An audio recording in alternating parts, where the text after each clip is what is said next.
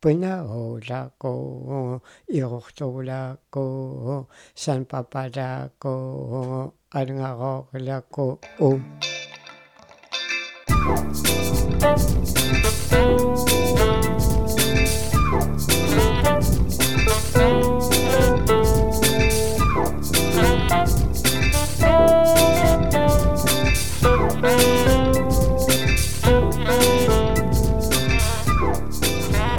Всем привет! Это подкаст «Глагольная группа». Здесь мы простым языком говорим о том, как сложно устроен язык. Меня зовут Дмитрий Коломацкий, я лингвист и Python-разработчик. Э, всем привет, я Игорь Исаев, я лингвист-диалектолог. У нас сегодня язык, э, название которого, мягко скажем, не часто встречается в просторах нелингвистических. Э, науканский. Науканский же, да, сегодня пишем? Науканский. Мы пишем сегодня науканский и пишем со слов научного сотрудника научного центра по сохранению, возрождению и документации языков России Института языкознания Дарья Жорник. Даша, привет, мы очень рады, что ты сегодня здесь. Да, добрый день, спасибо. Э, сегодня мы поговорим про науканский язык. Его также называют языком науканских эскимосов, иногда диалектом науканским. Угу. Да, да. И тут очень хотелось бы спросить, а где он э, у нас находится, если смотреть на карту? И вторую тогда часть, чей он родственник ближайший? Uh, да, uh, язык находится в Чукотском районе Чукотского автономного округа. Чукотский район — это подр... ну, административное подразделение uh, ЧАО. И это ближайший Чао, родственник... Чао? Чукотский автономный Сняли округ. Сняли у меня с языка остроту. Да, да, да. А, вот из языков России ближайшим родственником науканского является чаплинский язык. Это тоже эскимосский язык а, Чукотки. Также существовал до недавних пор сиреникский язык, который сейчас считается вымершим. А если говорить вне России, то науканский язык относится к юпекской подгруппе эскимосо-алиутских языков, и, соответственно, он родственник а, язык, языков Аляски, например, центрально-аляскинского юпика.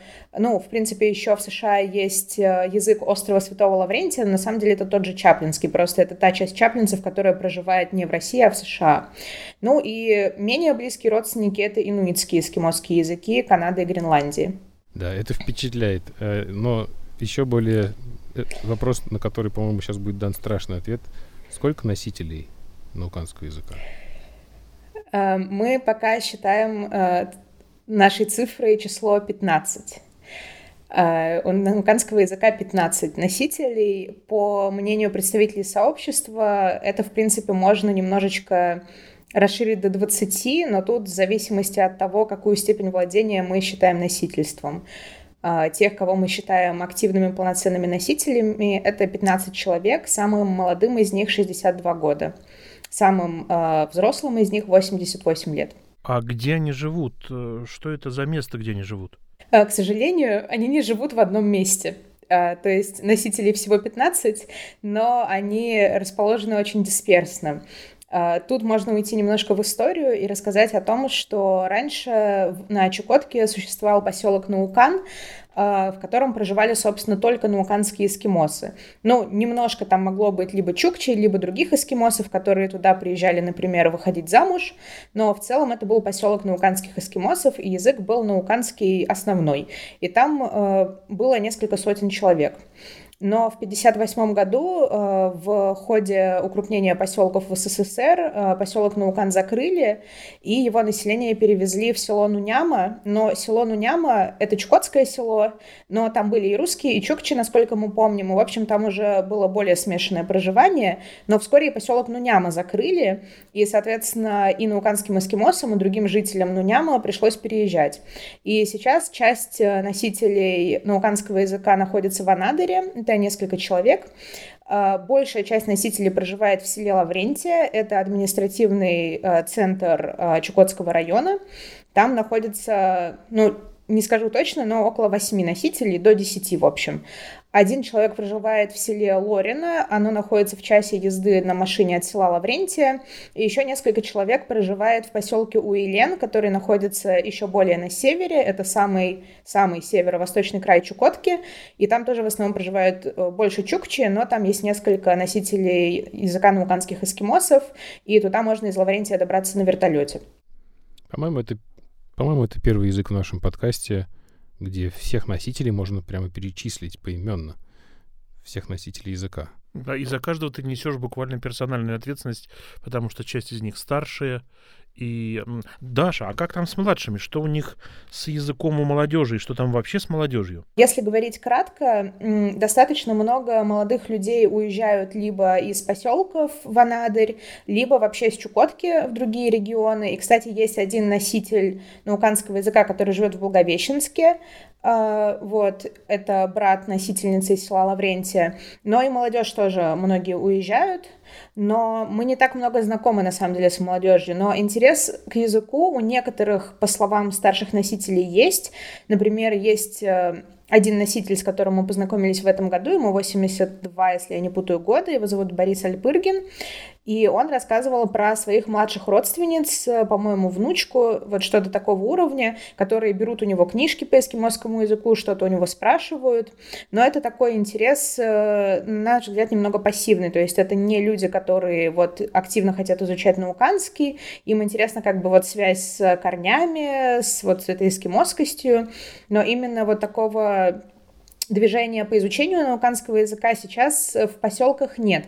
Но в, в Анадыре, а, где вот откуда только что вернулась Лена Будянская из экспедиции, она одна съездила в Анадырь, там сейчас проводятся курсы по чаплинскому и по науканскому языку.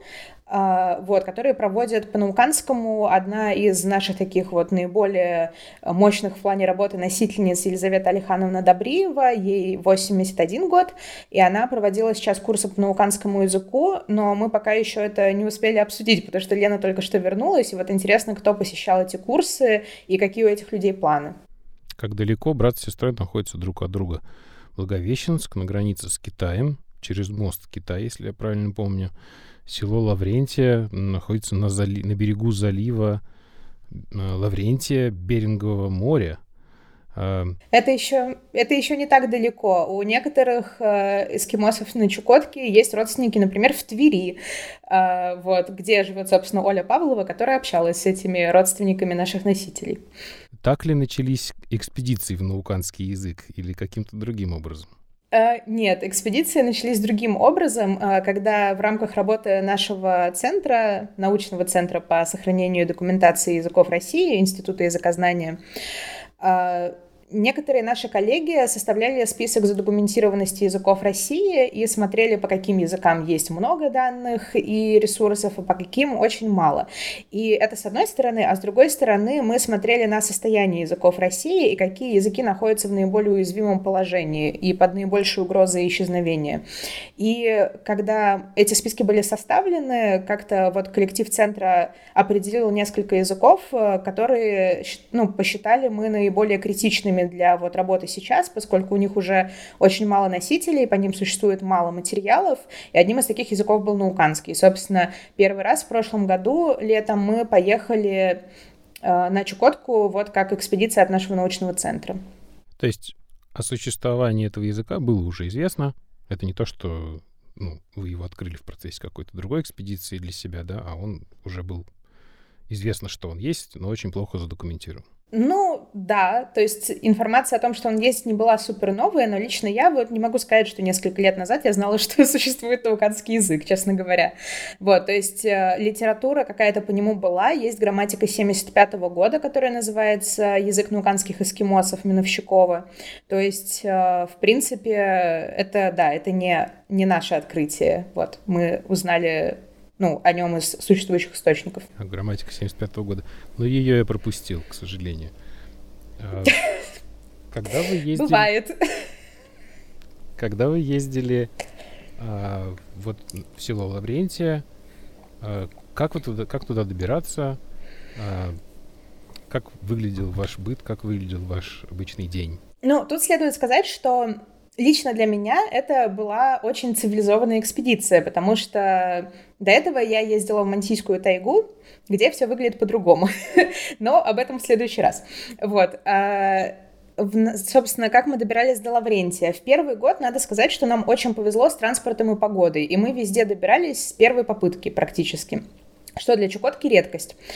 А, но был другой негативный момент. Поскольку мы не знали специфики, мы не смогли сильно заранее озаботиться и купить билеты на самолет из Анадыря до Лаврентия. А до Анадыря просто летит самолет аэрофлота России из Москвы. Вот. И нам пришлось в прошлом году ехать до села Лаврентия на теплоходе «Капитан Сотников». И это потрясающий опыт, поскольку это теплоход 70-х годов, он сидячий, там 70 мест, он очень-очень маленький, и дорога обычно занимает чуть больше двух суток, но мы попали в небольшой шторм, и это длилось чуть больше трех суток. Но, к счастью, на вторую ночь мы пристали в бухте Проведения, и мы смогли выйти на берег, найти какую-то еду, потому потому что мы брали с собой еду на двое суток, а не на трое суток. Ну и, соответственно, там просто сидячие такие маленькие-маленькие места, там невозможно нигде лечь. Мы по очереди, там типа один человек сидел на полу, а другой человек спал на двух сиденьях и наоборот. Э, была сильная достаточно качка, ну то есть не супер сильная, но когда был шторм, она чувствовалась. И я помню, в какой-то момент я лежу где-то под сиденьями в клубочке на полу, и на меня начинают падать вещи просто. потому что была очень сильная качка. Э, вот, в общем, травматичный опыт, мы стараемся о нем не вспоминать. И когда мы прибыли в село Лаврентия, у нас еще была сухопутная болезнь пару дней, нас качало. Э, вот, когда мы прибыли. Но, собственно, трое суток, как говорят местные, это вполне неплохо, потому что некоторые это проводят там 10 дней и так далее. Вот, и что нас поражает, что для местных это абсолютная норма, то есть у них э, словосочетание «капитан Сотников» не вызывает э, хтонического ужаса, как у нас. для них это абсолютно нормальный способ перемещения. Вот. Но мы добрались до Лаврентия, и мы жили в квартире. И в том году, и в этом году это нормальная практика, когда кто-то из местных уезжает в отпуск, они летом все уезжают в отпуск а, с Чукотки в другие регионы, там в Питер, в Сочи и так далее. Вот. А, и когда люди уезжают в отпуск, они сдают свою квартиру за довольно большие деньги, потому что это Чукотка с чукотскими ценами, людям это выгодно. Вот. И мы так жили и в тот, и в этот раз в квартире, и, собственно, со всеми, в принципе, удобствами, все комфортно.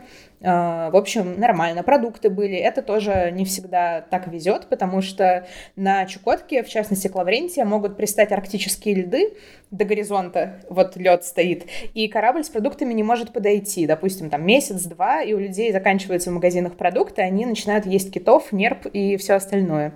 Вот. Но и в том, и в этом году были продукты. Причем, когда мы в этом году приехали, один из людей, с которым мы там дружим, сказал, что вот вам повезло, вот буквально неделю назад приехали продукты. Признаки хорошей жизни. А, да, продукты да, есть. Продукты есть. Да. Не то, что там. У нас есть продукты. Добрались с первой попытки. Вот. И не 10 суток, а трое. Ну, вот прям хочется пошутить, да, что когда э, штормит, то, в общем, ничего страшного, что еды всего на двое суток, вроде как она не нужна. А э, как, когда это конкретно было? Я просто тут нашел новость про капитан Сотников, поэтому хочется уточнить, э, когда вы на нем плыли. Э, в том году мы плыли на нем в июле. А, 22 -го года. В июле 22 -го. Вот я сейчас нашел новость от июля 23 написано, что этот корабль обновили. Поэтому наши дорогие слушатели... Да, мы слышали об этом. Да. Мы слышали об этом, но как бы жанр не меняется поездки от этого. Это все равно сидеть трое суток в качке. Жанр от этого не меняется. Вот, но зато, значит, наши дорогие слушатели, которые уже отменяют сейчас свою поездку в село Лаврентия, вот, может, передумают, когда узнают, что специалисты значительно улучшили комфорт для пассажиров, сменили две палубы и обновили салон, где установили новые кресла с откидными столиками. Вот, поэтому, может быть, вы все-таки передумаете. Э, и сейчас я расскажу про второй, про второй способ добирания до села Лаврентия. Это, собственно, самолет Ан-24 Чукотави. Э, тоже вроде бы 70-х годов, но я, у меня нет страха летать, мне без разницы, на чем летать, это ничего страшного. Но в этом году из-за погоды мы ждали нашего рейса из Анадыря в Лаврентия 6 суток, а, поскольку погода, ну, не очень везло, но нормально, 6 суток это нормально, потому что тоже нам рассказывали местные, что там сколько-то лет назад они ждали самолета месяц, и остановиться им было негде, и поэтому они жили в аэропорту. Это тоже такая вот норма жизни. И 6 суток это они не отменяют и говорят, что рейс будет через 6 дней. Это его отменяют на сегодня. А это значит, что нужно срочно найти ночевку на ночь в поселке, где находится аэропорт, а всем нужна ночевка. И это очень сложно. И потом следующим утром ты приходишь к открытию аэропорта где-то в 9 или в 10 утра, начинаешь ждать рейс, его отменяют к вечеру, опять же, на сегодня. Снова нужно найти ночевку, пойти переночевать, и так 6 раз. Значит, самолет Ан-24 э, выпускался с 1959 по 1979 год. Э, и первый полет э, аэрофлотом совершил в 1962 году. А как строился ваш типичный день в экспедиции? Вот вы встаете дальше. Ну, не, дальше позавтракали китом. Нет, к счастью, кита мы ели не очень часто. Лично мне он не очень нравится.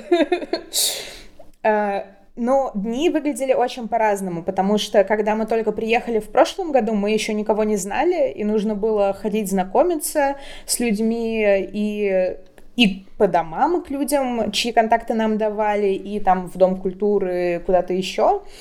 И это было очень непредсказуемо. Ну, то есть можно пойти поговорить с людьми и ничего не получить. Или пойти поговорить с людьми, найти контакты, найти людей, которые готовы работать. В общем, в первый год это было очень, ну, вообще по-разному. То есть какие-то дни мы могли работать там весь день, в какие-то дни или там два дня подряд вообще практически ничего.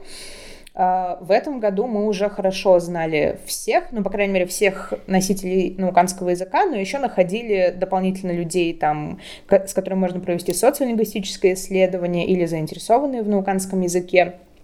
И в этот раз мы уже работали, ну, каждый день, мы обычно договор... ну, как мы вставали, мы договаривались о работе, но обычно ближе к вечеру, и люди приходили обычно к нам, потому что, чтобы мы могли записать более-менее нормально, там, конечно, тоже условия были не идеальные, потому что было часто слышно соседей, под окнами велись какие-то работы, ну или там ливень шел, но, по крайней мере, у нас мы могли хоть как-то обустроить комнату, чтобы в ней записывать, то есть мы в основном приглашаем людей к себе, чтобы их записывать, и, в принципе, все рады там прогуляться, прийти в гости, попить чаю и так далее. Вот. И еще мы устраивали и в том, и в этом году некоторые мероприятия в в том году было мероприятие по рисованию комиксов на языках в библиотеке, это то, что я помню. Потом нас приглашали на местный такой клуб, э, называется Йетти. Йетти по-чукотски это приветствие.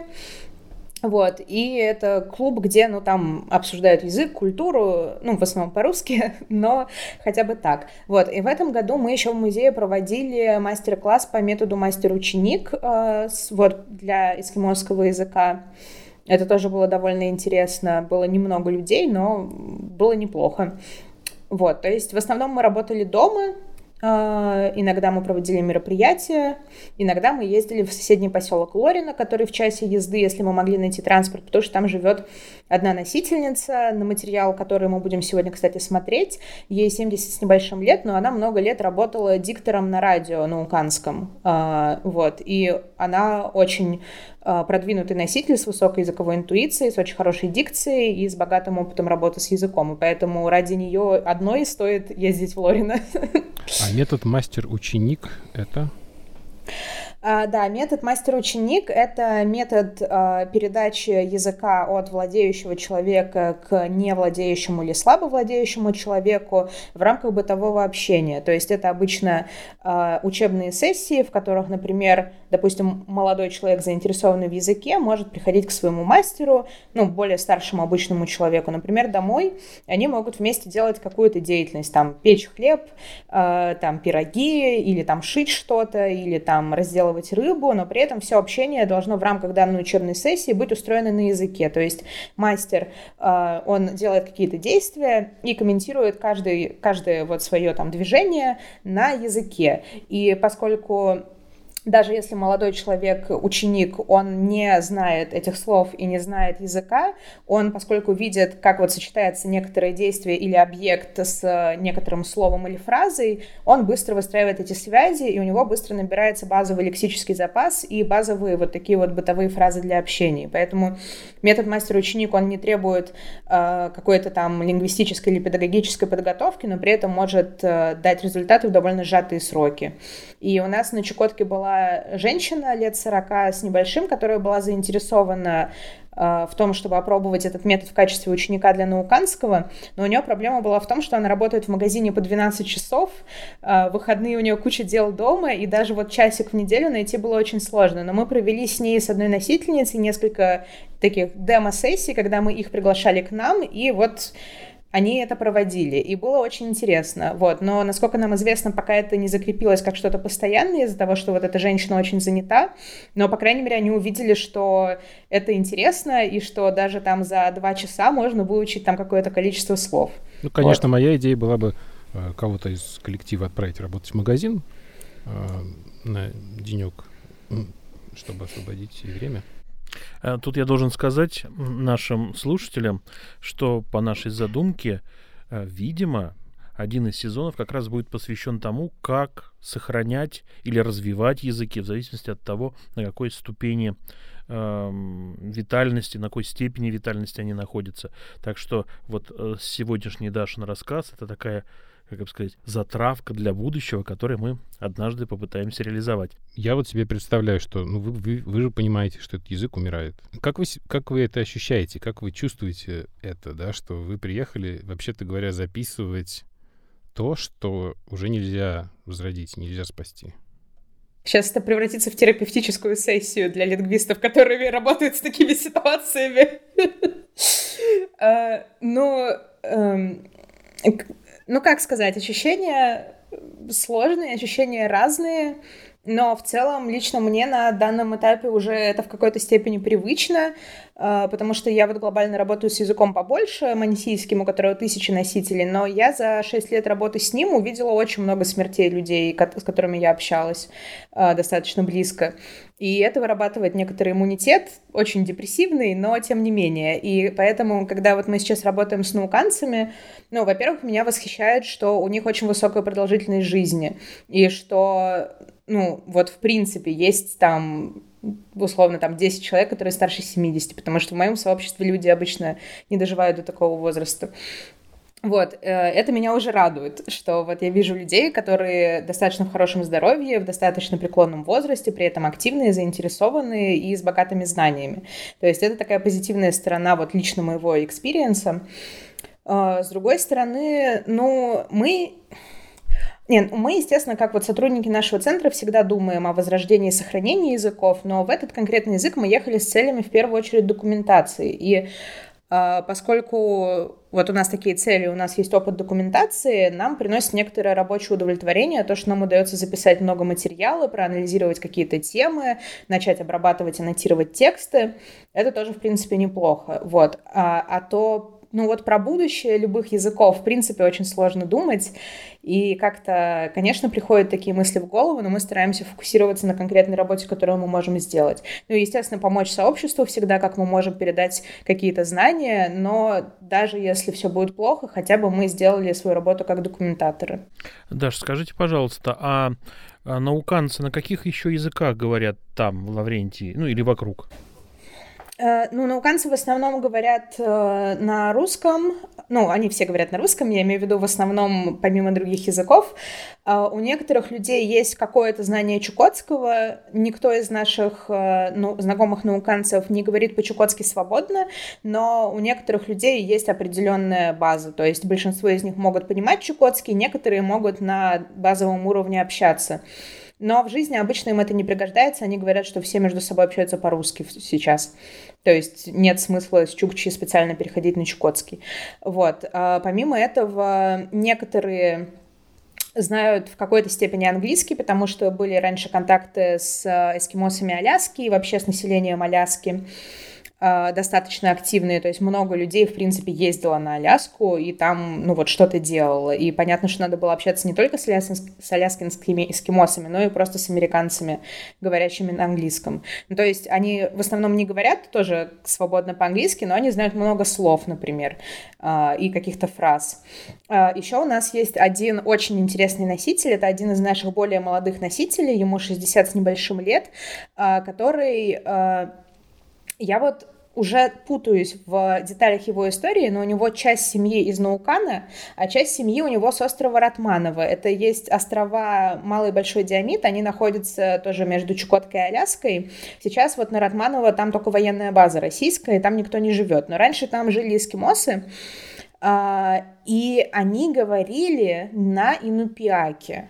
И это вот такой язык. Инупиак, а, не юпикский, и этот человек говорит на ратмановском, вот, на инупиаке, и на, на уканском он тоже говорит. Вот, это такая очень интересная история, это очень общительный человек, у него в жизни было очень много различных похождений, и поэтому мы путаемся в перипетиях его личной жизни, но все очень интересно. А как вот это население оценивает свои языки? Ну вот, в частности, что чукчи говорят про наукан и науканский, и наоборот, как они видят друг друга? А, Мое любимое, наверное, всех нас самое любимое, это то, что все эскимосы говорят, что чукотский язык элементарный. Это вообще просто самый простой язык чукотский. Он очень легкий. Если вы когда-либо видели чукотский, это не очень легкий язык. Но для них они говорят, ну, господи, ну, выучить этот чукотский, ну, что там, ну, элементарно, никакой сложности. А вот почти никто из чукчи на чистом эскимосском никогда не говорил. Ну, и там рассказывают, что там были, допустим, какие-то бабушки в Наукане или там дедушки, у которых были муж или жена чукчи, которые, в принципе, очень хорошо говорили, но вот с ошибками все равно. Вот, это вот наша любимая часть из соотношения чукотский-эскимосский. Как относится чукчи к эскимосам, я, честно говоря, не знаю, потому что с чукчами общалась вот как раз Оля Павлова в основном. Я лично работала только с нуканскими эскимосами, потому что я работаю с лингвистической частью нашей деятельности. Вот. Но от эскимосов вот мы постоянно слышим про чукотский такое. Сейчас мы сделаем тогда небольшой перерыв на чай. Э, но сначала как раз я хочу спросить на кулинарную тему, почему мне нравится есть кита? И, э... Не киту, а кита. да, да, да. И что там вообще есть такого интересного? Какой-нибудь чай с, со сливочным маслом, я себе сразу представляю. Ну, э, там, собственно, основное питание — это рыба, либо морзверобойный промысел. Морзверобойный промысел — это кит, э, нерпа, морж в основном. А помимо этого собирают растения в тундре и, соответственно, готовят э, мясо или жир, вот, например, нерпичий жир с какими-нибудь листочками из тундры. Или там вот как-то моржовое мясо мелко-мелко рубят, тоже с какими-то определенными листочками. Мы в этом году выходили с одной носительницей в тундру, и она рассказывала нам, как по-наукански называются все растения. У нас есть видео, мы постепенно выучиваем, но все равно это очень далекие от вот такой стандартной русской культуры растения, поэтому не очень понятно. Но базовая пища — это вот мясо или жир с листочками определенного типа, Лично мне кит не очень нравится, потому что он очень странный. Это как бы мясо по текстуре, как вот плотная-плотная какая-нибудь говядина, но с рыбным вкусом. Ну, он такой железистый какой-то, да. Да, да, да. Но, опять же, мы готовили его абсолютно непонятно как. Мы там пытались жарить кита, запекать кита. Когда мы рассказывали об этом эскимосам, они говорили, о господи. Вот, потому что у них определенные методы, в которых, видимо, это как бы лучше. Но они в основном долго-долго варят это мясо, потом его как-то, может быть, рубят. Я подробно не знаю, но у нас есть про это тексты. Вот. Но, в общем, вот это такая основная, основное питание. Ну и был обмен еще между эскимосами и береговыми чукчами. С одной стороны, и тундровыми чукчами, которые разводят оленей. И, соответственно, вот какие-то морзверобойные продукты обменивались на оленьи. И поэтому оленина, в принципе, тоже распространенная еда.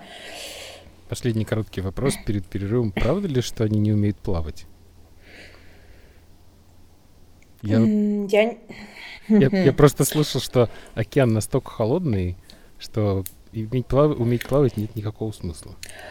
Ну, тут опять вот небольшой Это... отступ к... Оле Павловой. Нет, к, моему, к моему личному опыту, потому что вот у сибирских народов типа манси, они действительно, у них в культуре это заложено, что типа ты не должен плавать, ты не должен заходить в воду, и из-за этого происходят часто несчастные случаи, когда люди тонут, потому что на лодке они в воду заходят, и если они выпали из лодки, то все. И такое на моем опыте происходило, к сожалению. Насчет эскимосов я не знаю точно, но мы слушали истории, как вот там шли на Байдаре за китом, кто-то там падал, кит его утягивал куда-то, он выплывал, его спасали. То есть мне кажется, что поскольку у них основной промысел связан э, с вот э, байдарами и китами, как бы им нужно это уметь, потому что, ну, как бы вот ты с байдары кидаешь гарпун в кита, как бы это очень эпично, но может произойти что угодно, и, наверное, у них есть какой-то базовый уровень безопасности в данной ситуации, когда это охотники, которые вот всю жизнь проводят на море. То есть, мне кажется, тут не как в Сибири в этом плане. Здорово. Сейчас музыкальная пауза, и начинаем работать с языком.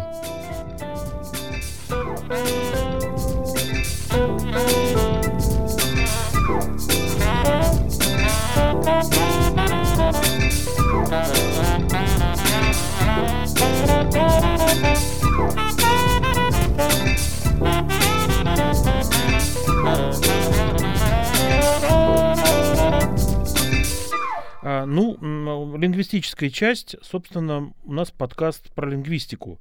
И скажите, пожалуйста, что вы нам принесли, что мы слушаем сегодня? Uh, да, мы принесли от нашего коллектива uh, два текста небольших, собственно, от наших двух таких основных, я бы сказала, носительниц. Первая носительница — это Антонина Александровна Вербицкая, это, собственно, тот диктор науканского радио, о котором я говорила, которая проживает в селе Лорино. А второй э, рассказчик — это Елизавета Алихановна Добриева, которая считается, в принципе, таким старейшином, старейшиной науканского сообщества, знатоком науканского языка, очень уважаемый человек. И она работала вместе с Головко, Краусом и Джейкобсоном в Фейербэнксе на Аляске, и они вместе участвовали в создании вот очень классного словаря науканского языка 2004 года. Она один из авторов этого словаря и главный их консультант по языку. Вот, первый текст, с которого мы можем начать, он э, на очень неэскимосскую тему. Возможно, все разочаруются, потому что он про собаку по имени Бублик, которая живет у Антонины Александровны Вербицкой, и про биографию Бублика. Ныңама Сашам котельным тесима микара микарамаликусали. А, значит, а, я попробую сейчас прокомментировать некоторые особенности науканского языка и буду тоже повторять э, фразы или слова, которые произносила Антонина Александровна. Но поскольку фонетика науканского языка очень сложная, мое произношение может быть крайне сомнительным. Вот, э, значит, первое предложение, это она говорит, э, мой зять Саша принес э, щенка э, с котельни, когда тот был маленьким. И здесь у нас встречается, во-первых, эргативная конструкция. А, эскимосский язык — это эргативный язык. А, это значит, что в базовом предложении, где есть подлежащее прямое дополнение, в данном случае «зять принес собаку», у нас маркируется падежом а, не сказуем, ой, не прямое дополнение, как, например, в русском языке, а подлежащее. И на этом подлежащем находится падеж эргатив.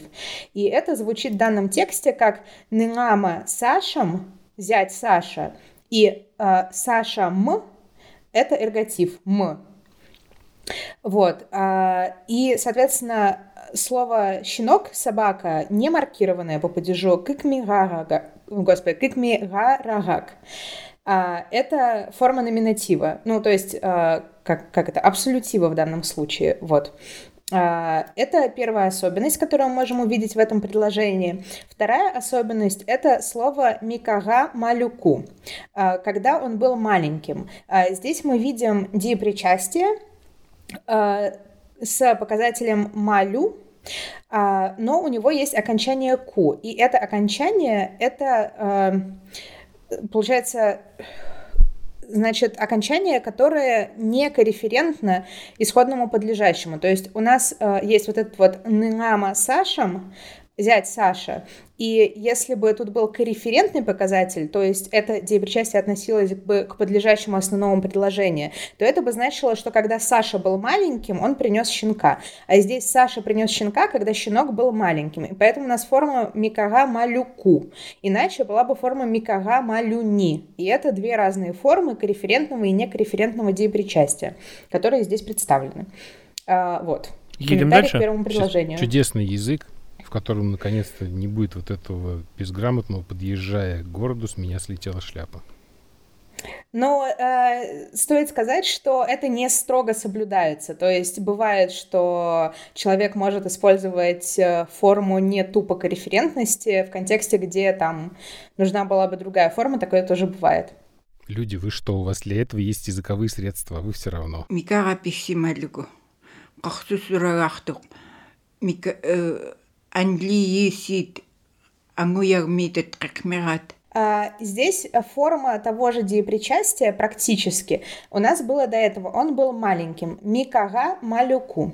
А здесь говорится микага пихси малюку. Что это значит? В чем разница? Здесь у нас есть э, деривация глагольная, которая обозначает как бы высокую интенсивность действия. В данном случае это значит, что он был очень маленьким.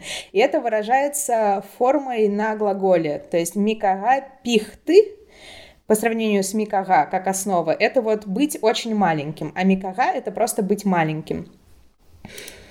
А, теперь можно дальше. Следующую одну форму. А, здесь она сказала «кахсу сурагахток». Это значит, что он был маленьким и беленьким. Мне это очень нравится. Но как это образуется? Здесь есть основа «кахсу», что значит просто «белый». Дальше к этому прибавляются почему-то два диминутива, то есть два показателя, которые можно в русском языке назвать уменьшительно-ласкательными. Первый — это показатель, который мы называем пиеративом, то есть э, как бы такой маленький, несчастненький. А второй — это диминутив, это обычный показатель уменьшительности ласкательности. И здесь их оба два, то есть кахсу, сурагах. Это, значит, очень маленький, беленький. А дальше к этому вот к этой основе, фактически именной, без каких-либо дополнительных глагольных показателей, просто прибавляется глагольное окончание времени, лица и числа. И получается, он был очень маленьким, беленьким. Вот как-то так. Вот я думаю, по-русски можно сказать собачоночка. Это примерно то же самое, что собачонка. Собачоночка, как бы... только еще беленькая. Да, да, да. Я просто имею в том же слове. Да, что собачонка это как бы пиератив. А, да. Англиисит ангуярмитет какмират а, здесь она говорит «Анли есит, ану ягмитат кыкмигат». А, это значит «нерастущие русские собаки». И как у нас выглядит слово «нерастущие»? Тут мы опять идем в нефинитные формы глагола, здесь у нас есть причастие. А, и здесь причастие, у которого два показателя, один из которых выражает отрицание, второй выражает просто причастие. То есть вот «анли» как основа — это «расти», анли это получается вот фактически не расти в данной форме, и дальше анли есит это не растущие. Вот. Ну и следующее слово, в принципе, тоже немного интересное. Ану ягмитат. И про это слово мы долго расспрашивали людей, про эту конкретную форму, и так и ничего не поняли. В чем тут дело? А, значит, ану як а, отдельно — это русский. А, ну, на самом деле это образовано от слова «враг», и это обозначает и американцев, и русских, и, в общем, все сложно. Но сейчас это такое нейтральное слово для обозначения русских. И показатель гми, ну, то есть ми в данном случае, а, он обозначает как бы представителя, допустим, национальности или жителя какой-то местности. То есть, допустим, нувукак — это наукан, а нувукахми — это науканец. И тут как бы вот русский еще усилено тем, что это вот именно какой-то человек русский, а дальше тут какая-то очень странная форма множественного числа, и, в общем, это все не очень складывается вместе, как просто прилагательное «русский» для обозначения русских собак. А, загадочная форма, и все носители комментируют это по-разному. Асима бублилук, бублик. Таватн асима. Ам ысха э, нирохтып карнақып пихтақарпут. Пауза. А, вот то, что мы сейчас слышали, это было одно слово. А, там было два предложения, которые я не буду комментировать. Они значат, а, он назвал его бубликом, так назвал. А дальше форма, которую я попробую сейчас прочитать. Не кухтывкаканака пихтакахпут. Плохо я очень прочитала, но, в общем, форма примерно такая. И это значит... Ну, здесь просто очень много показателей. Здесь есть показатель каузатива. Основа значит понимать. Дальше показатель каузатива тывка. который, значит, мы заставляли его понимать. А дальше несколько показателей интенсивности действия, намеренности действия, какие-то вот такие. И в сумме это значит, что мы очень старались научить его понимать, то есть слушаться. Но это одна форма, одно слово. Мы его очень долго разбирали.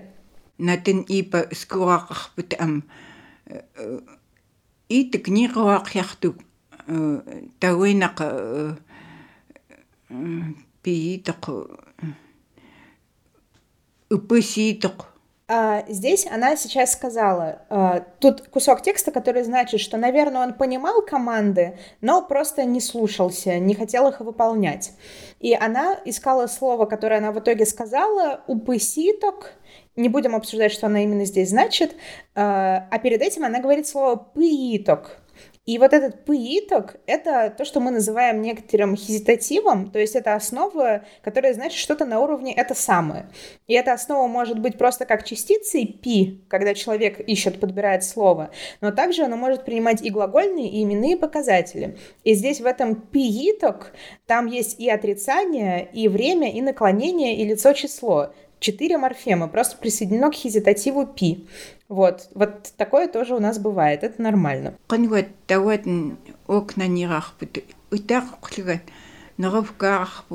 Да, но тут, э, в принципе, можно кратко прокомментировать форму окна нигахпут. А, там есть показатель на них, который присоединен к основе ок короткой. И основа ок обозначает обращать внимание, а показатель на них значит перестать делать действие. И это значит, что мы перестали обращать на него внимание. А, тоже такое достаточно сложное значение, которое в русском у нас э, выражается несколькими словами.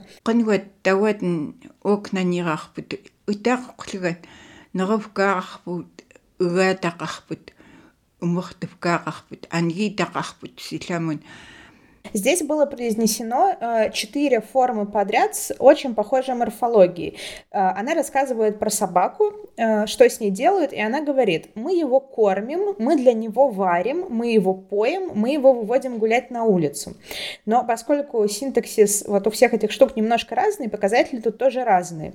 В первом случае она говорит «ныры в кахпут», и показатель каузатива здесь в «к», мы его кормим. И как бы мы его кормим, и здесь он, получается, прямой объект.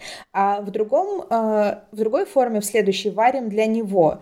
У нас эта форма выглядит как «игета кахпут». И вот этот вот «это» — это тоже какой-то тип каузатива. Мы про него пока очень мало знаем, но, видимо, это что-то типа какого-то бенефактивного каузатива, то есть для кого-то. Когда у нас вот этот вот, кого мы каузируем, э, это не прямой объект, а более дистанцированный морфологический участник. И здесь используется другой каузатив.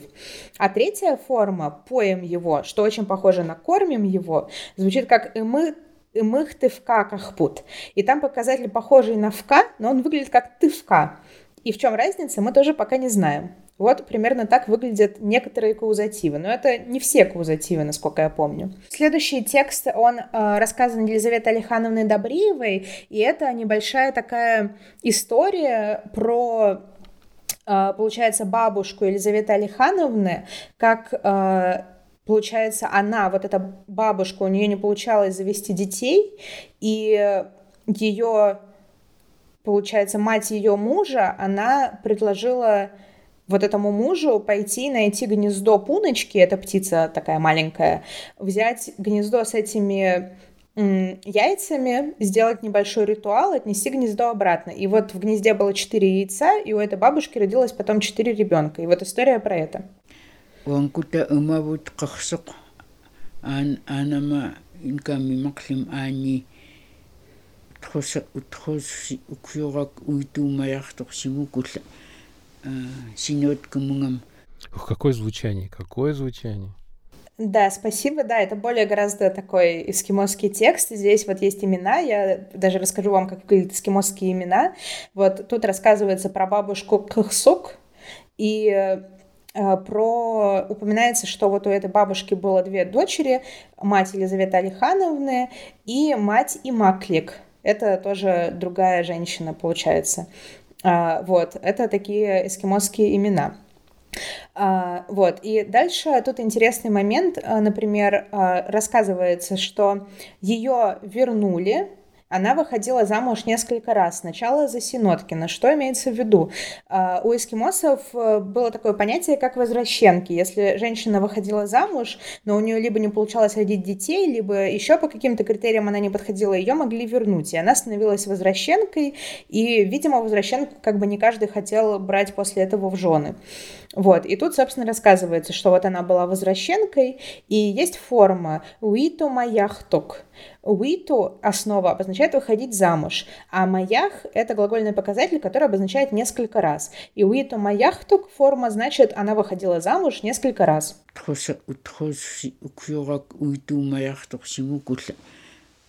синьоткамунгам ириниманритоқ утхусимаат синянгим таамуум пиниқапиксимаақарсоқанкаам касуусима мандоа мухтин вот здесь говорится, что она не рожала, и ее вернули. И потом ее очень полюбил Синаник, еще одно эскимосское имя.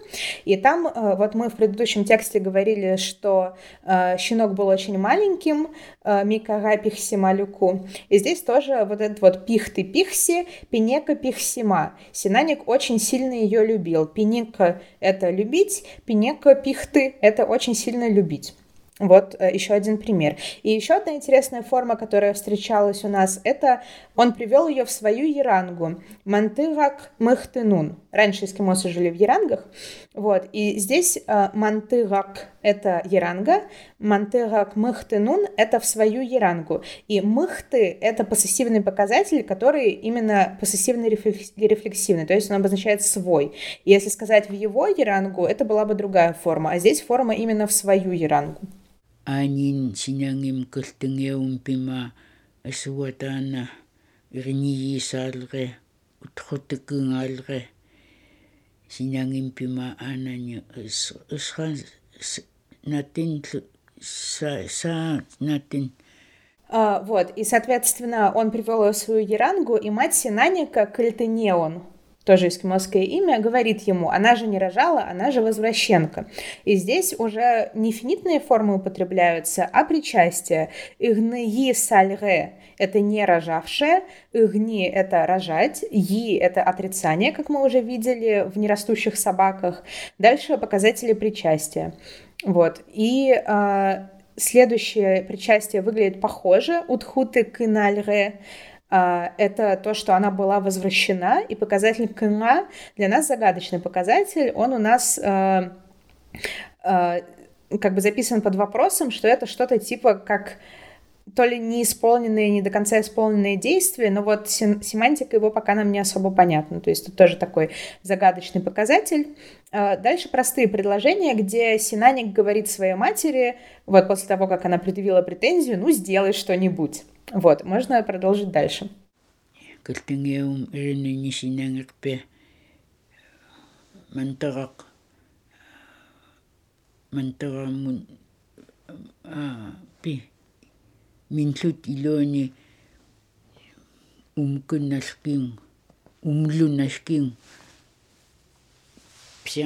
Умло вот тут можно было заметить, что она запиналась и говорила «пи». Это вот то, что у нас было в прошлый раз «пи» с показателями, а здесь это было просто «пи» как отдельная хезитация частицы.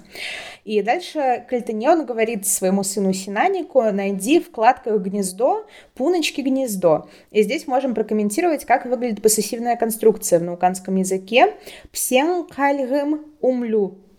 А, и вот это вот первое сложное слово, у него в конце показатель «м», эргатив, который мы уже видели раньше, и в науканском языке эргатив используется функцией генитива тоже. То есть э, зависимое в поссессивной конструкции помечается эргативом, вот как это было бы в нашем языке с генитивом каком-нибудь европейском.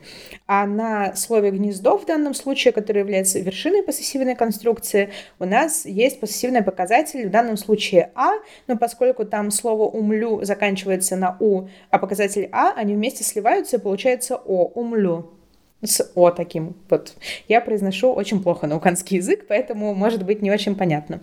Наскума умлю ситаманын мангираван кахларе итхута калтингиун таамум каным суумаақ А, и дальше здесь рассказывается, что Синаник нашел гнездо с четырьмя маленькими яйцами, принес домой, Кальтенеон на него пошептала. И очень интересно, как выглядит а, форма гнездо с четырьмя маленькими яйцами. А, это звучит по-наукански как «умлю ситаманын маны рагангхальре». Примерно так. И если мы будем разбирать здесь морфологию, то получится, что это гнездо, 4 с инструментальным падежом, четырьмя, а дальше форма, которая состоит из слова яйцо, диминутива рагак, который мы уже раньше видели, формы обладания мках, и дальше поссессива льге. То есть это как бы вот четырьмя, нет, ма, сейчас, маленькими яйцами обладающие гнездо четырьмя. И вот как-то так это выглядит. Эта конструкция нам немножко взрывает мозг, но очень интересно. каннапсулхааралунни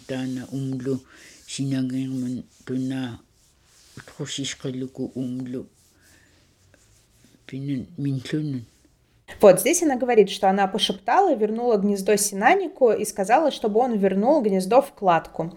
И чтобы он вернул гнездо, это тоже интересная форма. Утхуты — это вернуть. Это у нас уже было, когда мы говорили про возвращенок, которых возвращали. А дальше показатель хки. Вообще в науканском языке есть глухие сонорные, в частности глухой хе, э, от «е» — это нормально, фонетика очень интересная. Вот. И это значит э, что-то типа рогатива, то есть вот попросила вернуть, а дальше деепричастие, то есть попросив вернуть. И это значит чтобы, что-то вот в таком смысле. А, вот, тоже сложная конструкция. Но вообще, вот я произношу науканские формы не очень хорошо, но там очень много увулярных э, согласных. Есть х увулярный, х увулярный и г ну, вулярный, и почти во всех словах, которые мы обсуждаем, они присутствуют. Просто я не могу это проартикулировать внутри слова, как это нужно сделать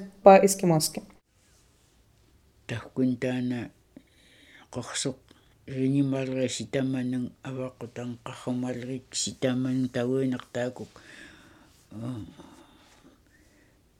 пи акулгини имақлинкук аатуклу а, здесь есть конструкция, которая очень похожа на гнездо с четырьмя яйцами. А, здесь а, рассказывается, что Кахсук родила четверых после этой истории, и было у них четыре ребенка. И это устроено почти так же. Тот, получается, четыре в инструменталисе, то есть четырьмя.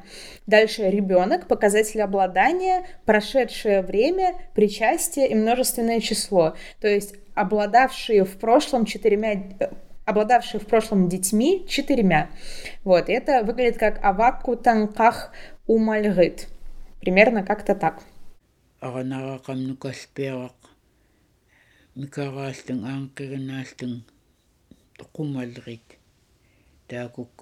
маалук аранараак андималрит имақлинкук аатуклу да, и здесь э, конец истории, что между Имаклик и Атук э, было девочка и мальчик, которые умерли маленькими и болели. И две девочки, Имаклик с Атук, выросли. И вот в последнем предложении есть тоже интересная форма, которая, ну, значит, вот Имаклик с Атук. Э, на слове Имаклик на имени есть показатель нку, Имакли нкук. И, и вот этот показатель, э, который мы глассируем как некоторый типа коллектив кол, это значит вместе с кем-то, и дальше показатель двойственного числа к, нкук, а не нкут. Это значит, что и маклик с кем-то одним еще. И дальше идет слово атук, имя, и на нем частица хлю, которая тоже значит вот некоторую аддитивность, некоторое дополнение, и в сумме вот эта конструкция обозначает и маклик с атук вместе.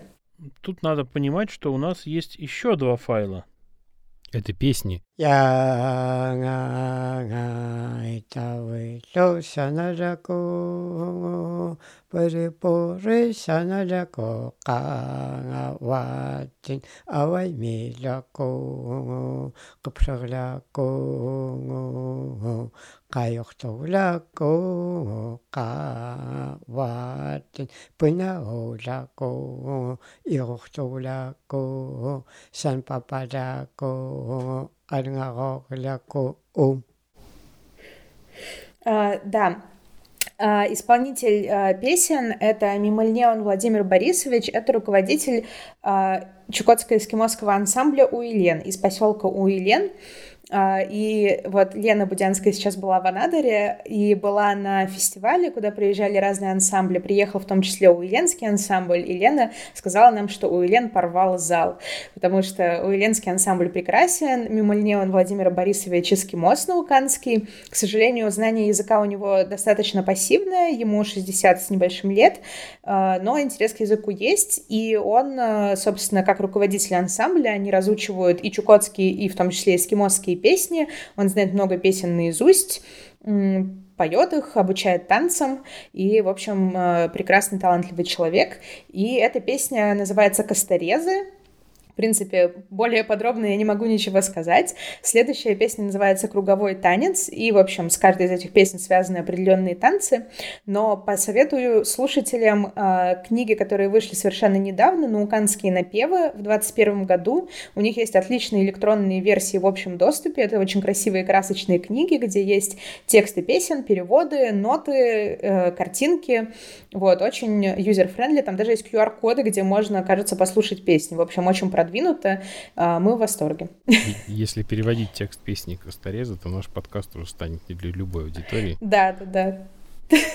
Так, ну что, слушаем эту песню. nga a na na ni ni ko wa ko e ya ya e ya nga e ya a tu do no ni ko wa ko ka a nga nga e ye ya e ya nga anga nga nga e ye ya e ya nga e ya a tu wa ko ga ma wa ko ka nga anga anga iye ya iya nga anga anga iye ya iya itakun niku wakse iya nga iya nga iya Это огромная часть жизни вот этих сообществ в селах. В ансамблях участвуют дети от самого маленького возраста до пожилых людей, и туда приходят не только эскимосы и чукчи, там есть некоторые русские участники, потому что это, в принципе, такой главный движ, который есть в поселке, то есть это самое интересное, что есть, у них репетиции несколько раз в неделю, они регулярно ездят на фестивали в соседние села, вот даже в Анадырь некоторые ездят, а, и это просто супер experience. Мы обычно ходим на все репетиции, на которые можем. А, там сидят а, вот певцы, они с ярарами, это бубны из моржовых желудков, они бьют в эти бубны, это очень громко, то есть все трясется, вибрации такие, и танцоры, и женские танцы, и мужские танцы очень разные, но при этом и женщины, и мужчины могут танцевать вот под каждую из этих песен, есть вариант танца и женский, и мужской, и это просто очень круто. Даже на репетиции это прям очень такое классное погружение. Ну и, в принципе, если ты ходишь на репетиции к ансамблю, это самый такой классный способ влиться в сообщество. Вот, и нам всегда очень интересно, у нас просто миллионы видео с этими танцами и песнями, это прям очень круто. Вот, я сейчас послушала, у меня настроение поднялось. Да, у меня тоже, оно, правда, и так было хорошее. Э, я заодно еще придумал шутку. Они у меня обычно своеобразные, не, не все смешные. Вот, ну, после, э, в Японии после квартирника спрашивают, ну как прошло? Да супер, порвали зал. Но на этом я должен сказать, что большое спасибо Даше Жорник. А, и спойлер, мы надеемся услышать ее еще и в будущем. А, это был подкаст «Глагольная группа» из двух умеренно Э, образованных ведущих и одной очаровательной гости, и на науканском языке это все будет одно слово. Слушайте нас на Яндекс Музыке и Google подкастах. А также, что я там должен сказать? Тихо, тихо. Так, подписывайтесь на наш телеграм-канал «Глагольная группа» и вступайте в группу «Глагольная группа ВКонтакте». И вместе мы разберем любой глагол, пусть даже науканский.